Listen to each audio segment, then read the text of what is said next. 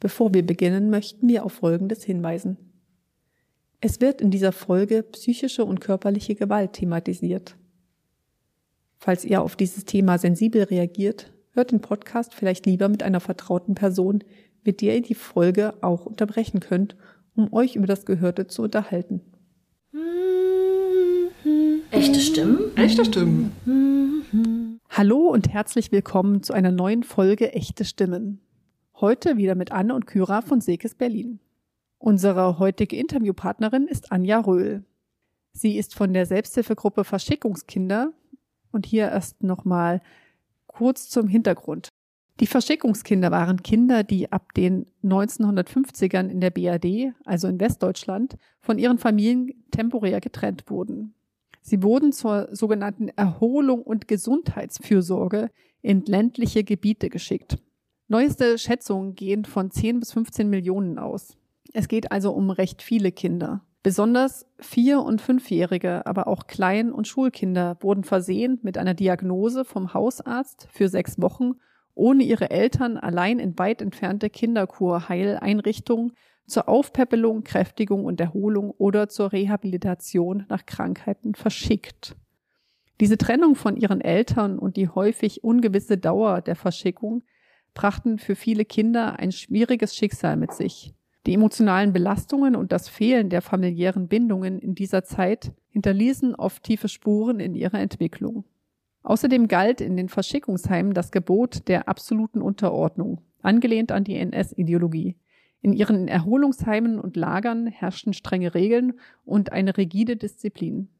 Dies konnte zu einem autoritären und oft traumatischen Umfeld führen, denn die Idee dahinter war oft, die Kinder zu brechen, um den absoluten Gehorsam zu erlangen, beziehungsweise zu erzwingen. Viele Verschickungskinder berichten von langfristigen psychischen Belastungen wie Depressionen und Bindungsproblemen. Die Erfahrungen während ihrer Zeit als Verschickungskind prägten ihre Persönlichkeiten und Lebensläufe nachhaltig. Die Aufarbeitung des grausamen Umgangs mit den Kindern ist noch ziemlich neu. Dazu kommen wir auch noch im Laufe des Gesprächs. So, das war jetzt ein recht langer Vorspann zu den Verschickungskindern. Ich kann mir aber vorstellen, dass nicht viele den Hintergrund davon kennen, daher die etwas längere Ausführung. So, und jetzt zu Anja Röhl, die wir heute hier eingeladen haben. Du kannst meine Ausführungen gerne korrigieren, falls ich etwas falsch dargestellt habe. Stell dich doch bitte erst nochmal auch selbst vor. Ja, ich bin Anja Rühl, ich bin Sonderpädagogin von Beruf, ursprünglich Krankenschwester, habe lange Zeit als Dozentin gearbeitet in Erzieher- und Heilerzieherfachschulen und ähm, bin aber zu diesem Thema quasi privat gekommen, aber habe es dann angefangen auch wissenschaftlich zu bearbeiten.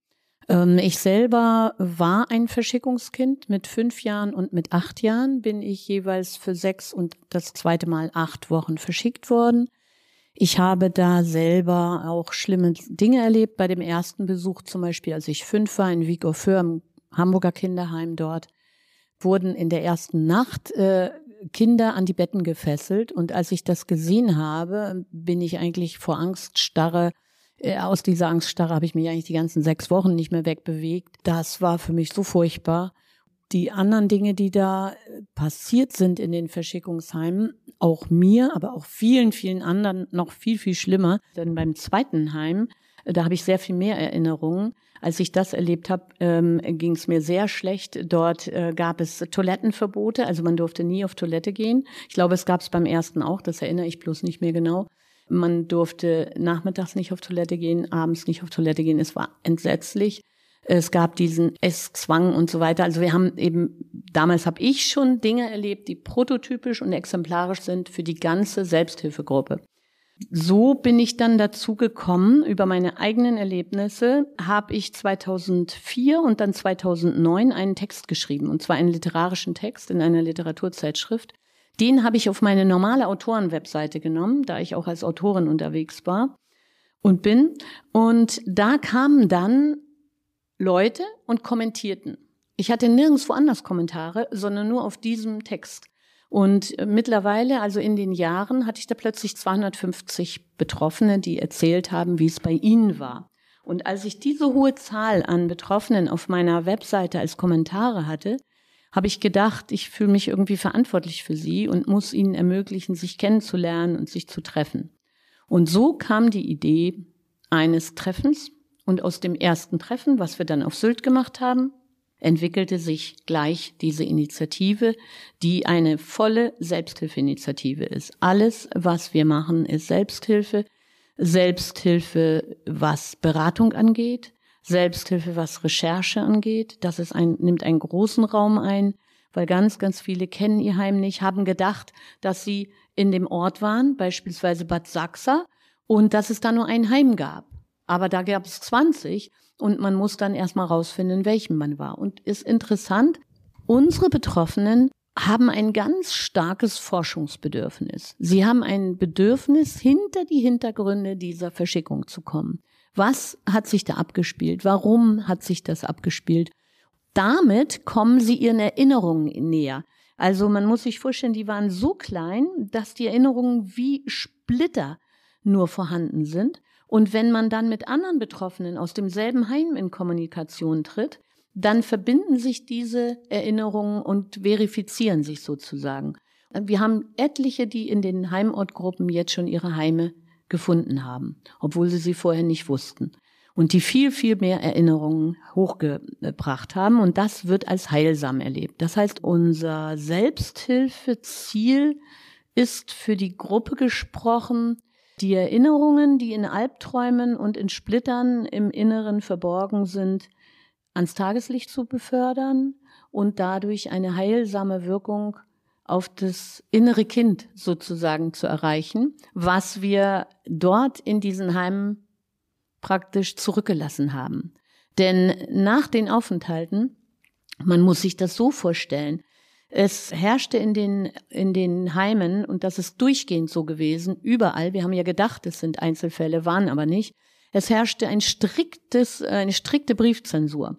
Wenn Kinder also schrieben, dass sie, dass ihnen nicht gut ginge, dass sie nicht reden dürfen, äh, dass Schweigeverbot war, äh, dass sie essen müssen, dass es ihnen eingefüttert wird, dass sie Erbrochenes essen müssen, dann wurden diese Briefe vor ihren Augen zerrissen und sie mussten von der Tafel abschreiben, mir geht's gut, hab schon eine Freundin gefunden und so weiter. Sie mussten also, wurden gezwungen, ihre Eltern anzulügen. Das mussten sie jede Woche zweimal machen. Die Eltern bekamen also in sechs Wochen zwölf Briefe und Karten, wo die Kinder immer zu dasselbe schrieben und dass es ihnen wahnsinnig gut geht. Wenn die Kinder dann nach Hause gekommen sind und an den Bahnhöfen, wo die Eltern die abgeholt haben, ihnen in die Arme fielen und weinten, dann haben die Eltern das natürlich so interpretiert, dass das jetzt die Wiedersehensfreude ist. Und wenn die Kinder dann sowas sagten, dass es da nicht gut war oder sowas andeuteten, dann sagten die Eltern natürlich, was bleibt den Eltern anderes übrig, zu sagen, du hast doch immer so schöne Briefe geschrieben. Ach, das siehst du jetzt nur so und so. Dadurch wurde den meisten der Betroffenen hier der Mund für immer verschlossen. Wir haben aber auch furchtbar schlimme Fälle von Kindern, die zwei Jahre, ein Jahr danach nicht mehr gesprochen haben, die verstört wiederkamen ähm, und wo auch die Eltern vielleicht auch aus Vermeidungsgründen ihres eigenen Schuldgefühls, das nicht interpretiert haben als Traumaschaden, sondern interpretiert haben als eine Persönlichkeitsausprägung, die sich nach der Verschickung halt sozusagen zufällig ergeben hat. Ne? Also die Kinder waren dann eben verstockt, dann war das ihr Charakter. Die waren lügenhaft, dann war das ihr Charakter.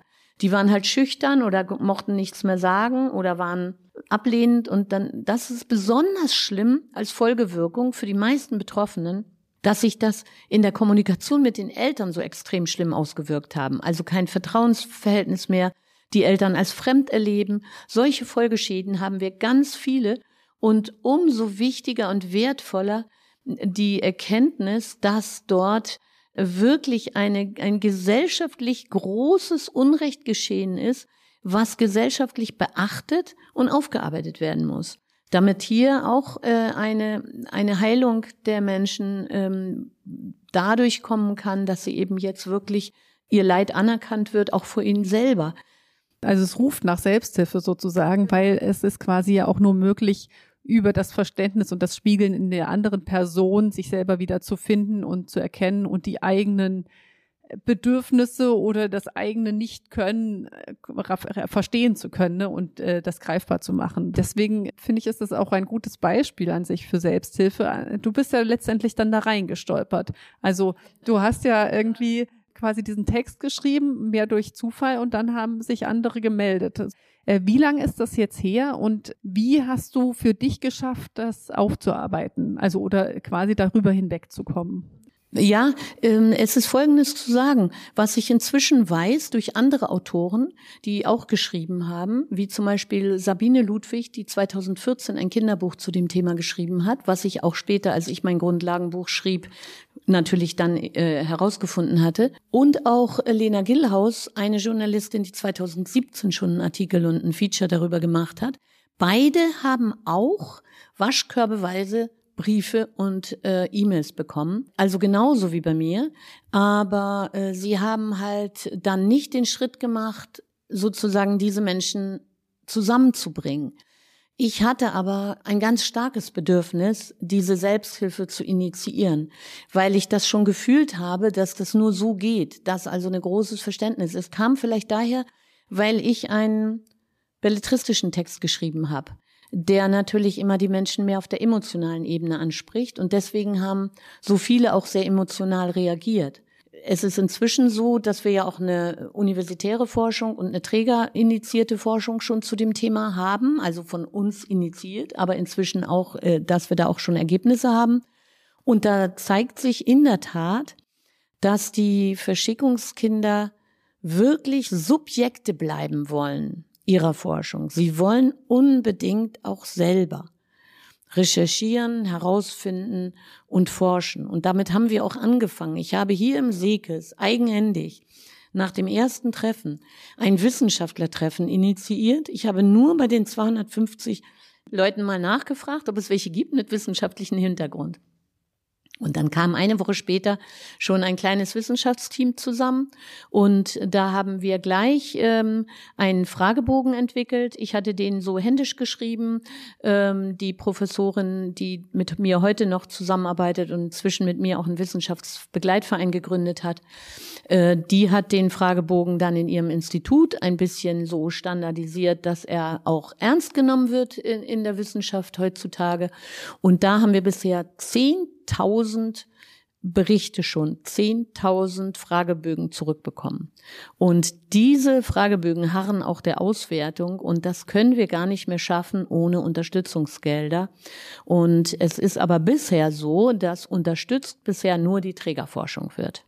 Und da fordern wir natürlich, dass auch unsere Sichtweise, zumal die Betroffenen viel, viel mehr Vertrauen zueinander haben.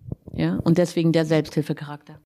Jetzt hast du ja schon gesagt, dass du bei Sekis, also mit Sekis auch schon zu tun hattest bezüglich der Gruppen. Wann gab es denn die erste Gruppe bei Sekis und ähm, wie viele Gruppen gibt es jetzt zu diesem Thema in Berlin? Die erste Gruppe hier im Sekis, die kam zusammen durch Menschen aus der ganzen Bundesrepublik, die diesen Kongress vorbereiten halfen.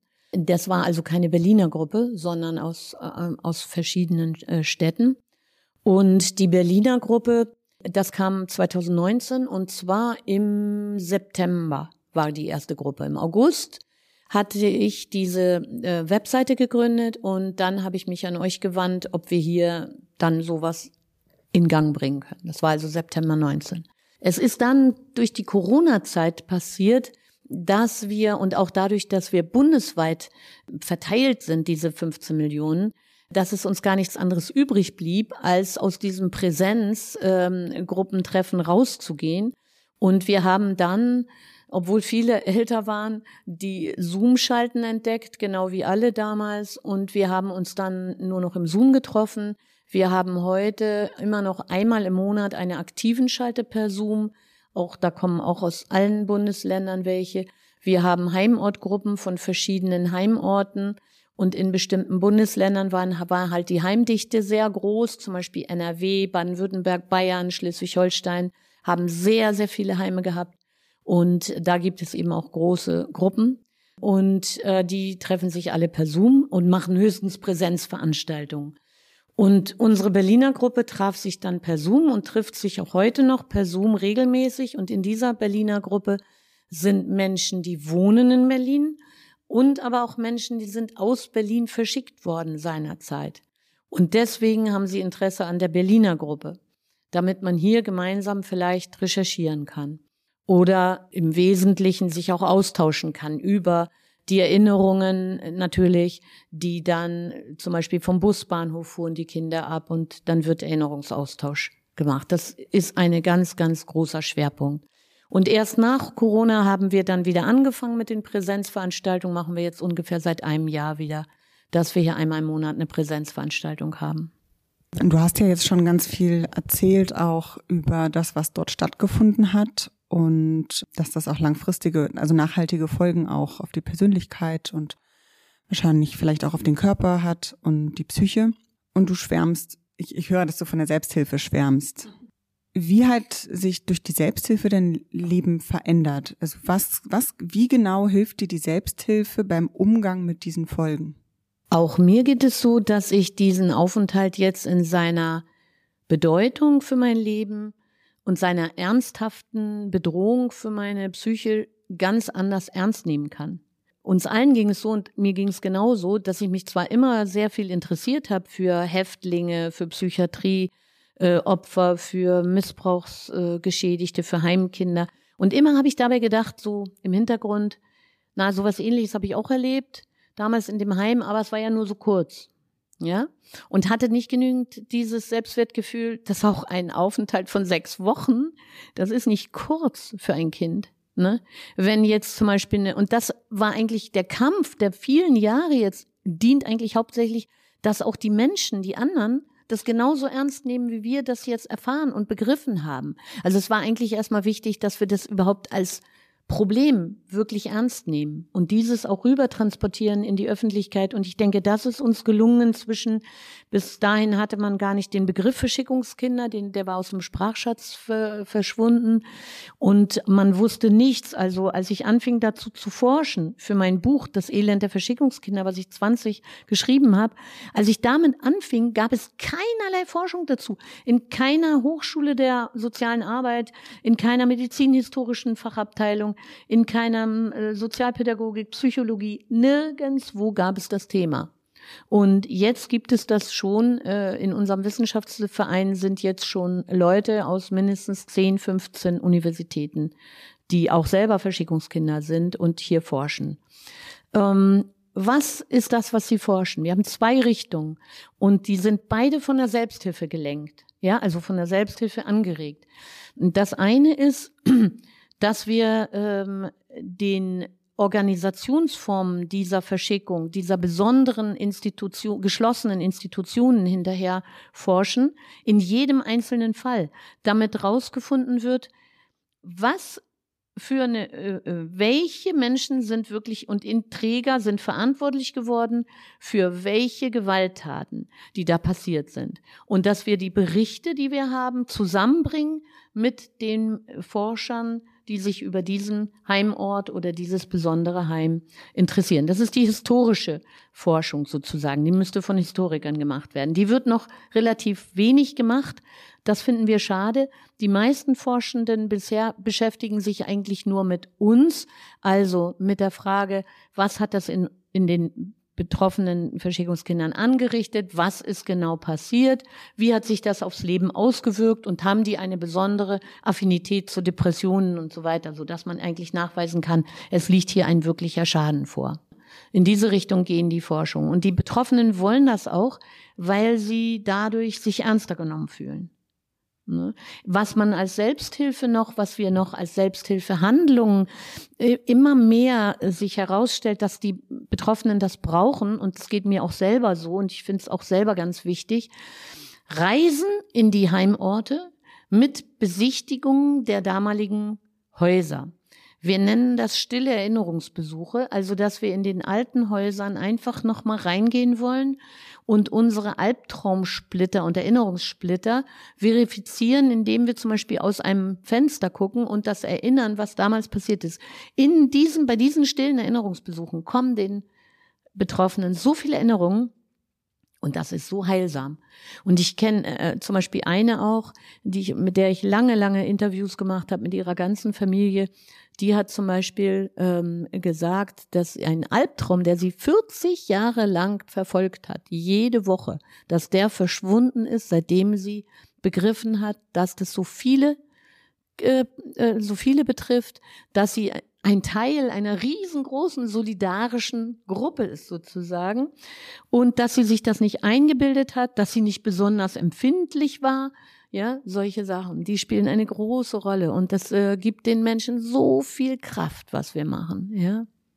Das sieht man ja auch daran, wir führen jedes Jahr einen großen Kongress durch mit 100 Teilnehmern und ähm, das kommt unheimlich gut an. Also da machen wir große Runden am Ende, wo jeder nochmal sagt, wie es ihm geht und zur Begrüßung und so. Da finden viele Selbsthilfeelemente statt.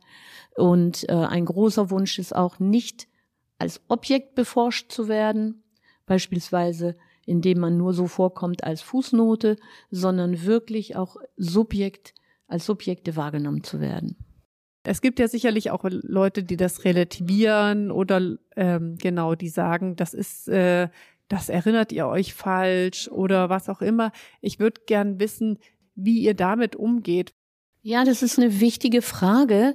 Ähm, vor allen Dingen ähm, Erstmal müsste man jetzt mal, will ich mal kurz schildern, was uns äh, er, erwidert wird von äh, Trägerseite oder von Menschen, die der Meinung sind, äh, dass sie möglichst, äh, da, also die, die meisten sind motiviert durch Rufschädigungsangst. Äh, von den über 1500 solchen Heimen äh, gibt es heute noch 50 die sind auch zum Teil in den alten Häusern.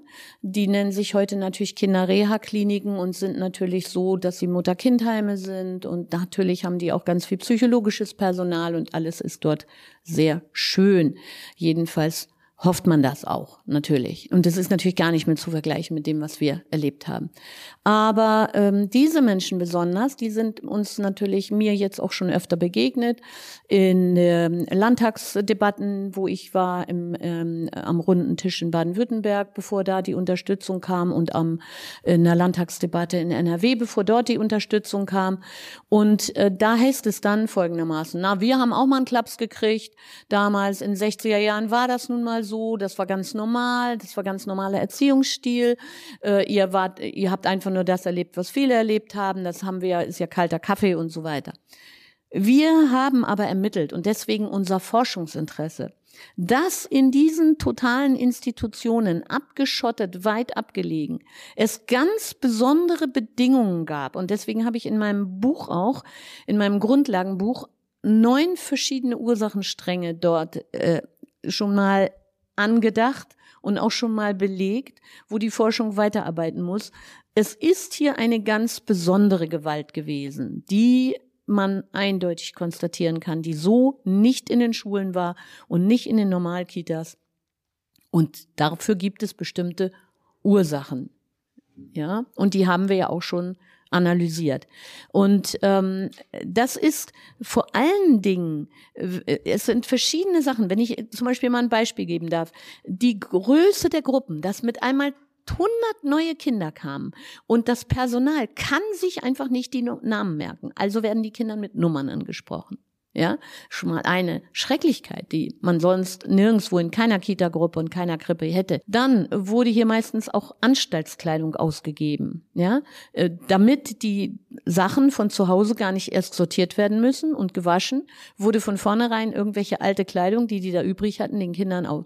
Auch etwas Furchtbares für die Kinder emotional ganz schrecklich.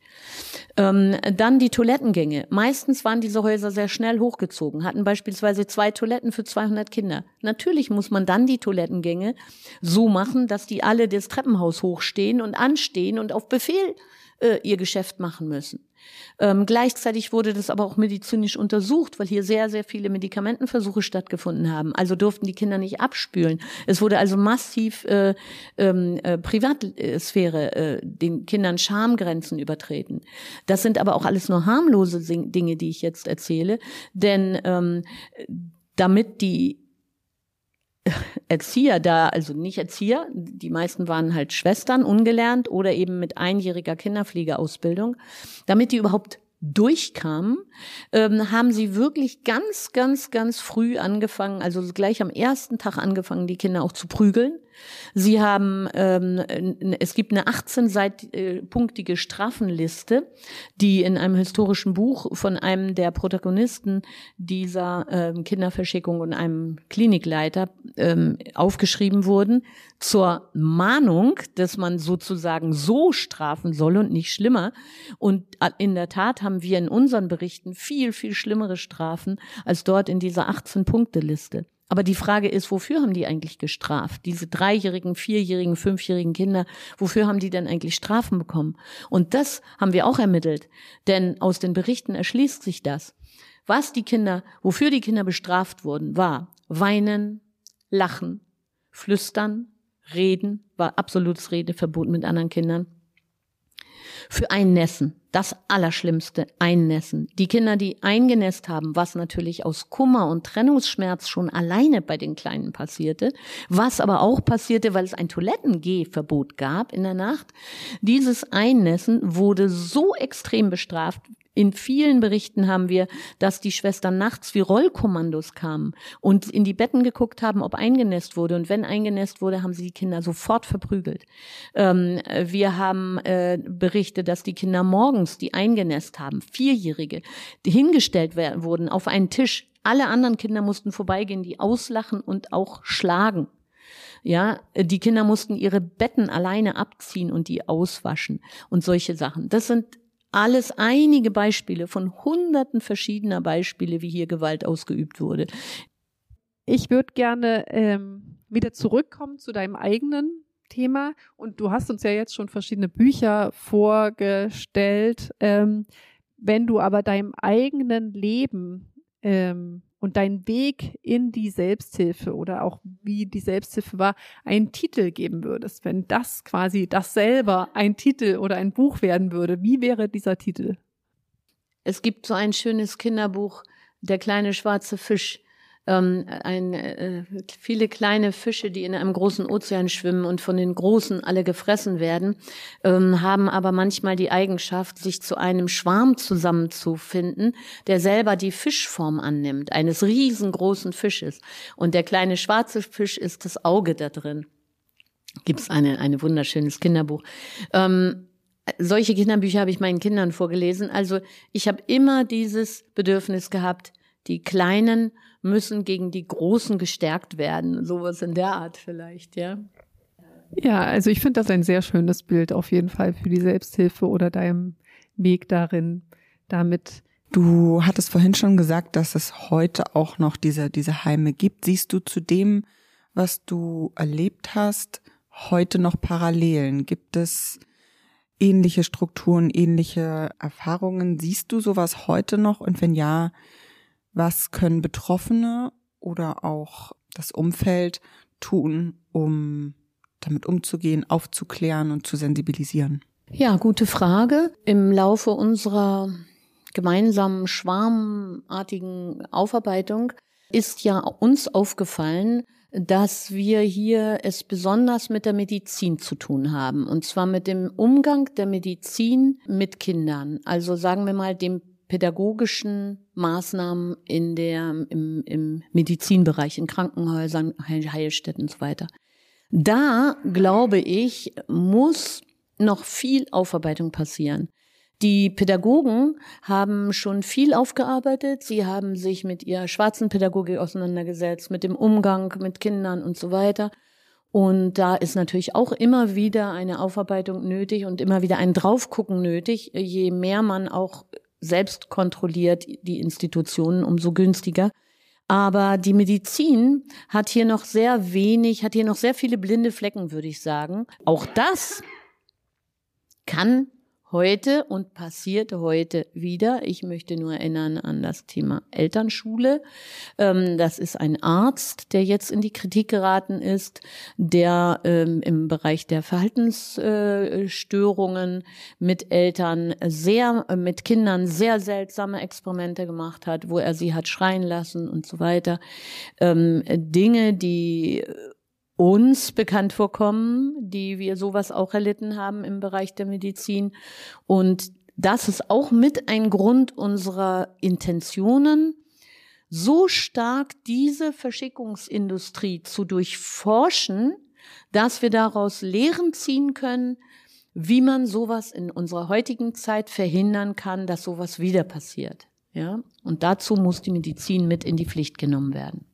Beim Umgang mit den Folgen. Gibt es da heute, habt ihr da Rechte? Gibt es finanzielle Unterstützung seitens des Staates? Ähm, wie sieht es aus mit dem Opferentschädigungsgesetz? Ähm, gibt es einen Fonds? Also ja, gibt es da irgendetwas?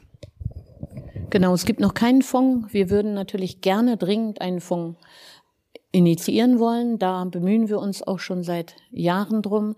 Ähm, es gibt in zwei Bundesländern, haben die Landesgruppen durchgesetzt, dort eine Projektförderung zu erringen. Das ist aber natürlich nur ein Tropfen auf den heißen Stein. Das bedeutet ja auch keinen Fonds, keinen Entschädigungsfonds in dem Sinne. Aber es ist bei uns ganz, ganz schwierig, weil viele ihre Heimaufenthalte nicht nachweisen können. Aus dem Grunde sind wir auch erst in die Richtung gegangen, aufklären, die Menschen zusammenführen, durch Selbsthilfe die Erinnerung anregen und erstmal gucken, was will die Gruppe überhaupt selber. Ja. Ähm, ich hoffe, dass sich da was bewegt im nächsten Jahr. Im Frühjahr soll ein Hearing im Bundestag stattfinden. Dafür setze ich mich sehr stark ein, was dann möglicherweise einen Fonds zur Folge hätte, wie beim Fonds sexuellen Missbrauch. Das wünschen wir uns natürlich sehr. Anja, vielen Dank äh, für deine Zeit und deine Offenheit und dein Vertrauen. Ähm, wir sind jetzt auch am Ende des Podcasts langsam angekommen. Möchtest du noch etwas hier lassen, was noch nicht gesagt wurde? Oder der Berliner Selbsthilfe auf den Weg geben? Ich danke dem Sekis, dass wir hier so schnell Aufnahme gefunden haben damals und jetzt auch die ganze Zeit hier so unbürokratisch immer kommen dürfen. Ich halte Selbsthilfe, Unterstützung für eine ganz, ganz wichtige humanistische und bürgernah demokratische Möglichkeit, aber nicht nur das, sondern eigentlich mehr. Ich bin eigentlich in allen Bereichen unserer Gesellschaft für eine Selbsthilfestruktur die müsste man sicher noch viel große, größer anbinden. Und deswegen wäre ich auch dafür, dass man das viel, viel stärker unterstützt. Danke dir, Anja. Das war es heute wieder mit den echten Stimmen, dem Berliner Selbsthilfe-Podcast. Schön, dass ihr dabei gewesen seid. Wenn ihr mit eurer Selbsthilfegeschichte bei uns Gast oder Gästin sein möchtet, Feedback oder Fragen habt, dann meldet euch gerne per E-Mail unter echte-stimmen.sekes-berlin.de oder über Instagram unter dem Profilnamen echte-stimmen. Tschüss, bis zum nächsten Mal. Echte Stimmen? Echte Stimmen.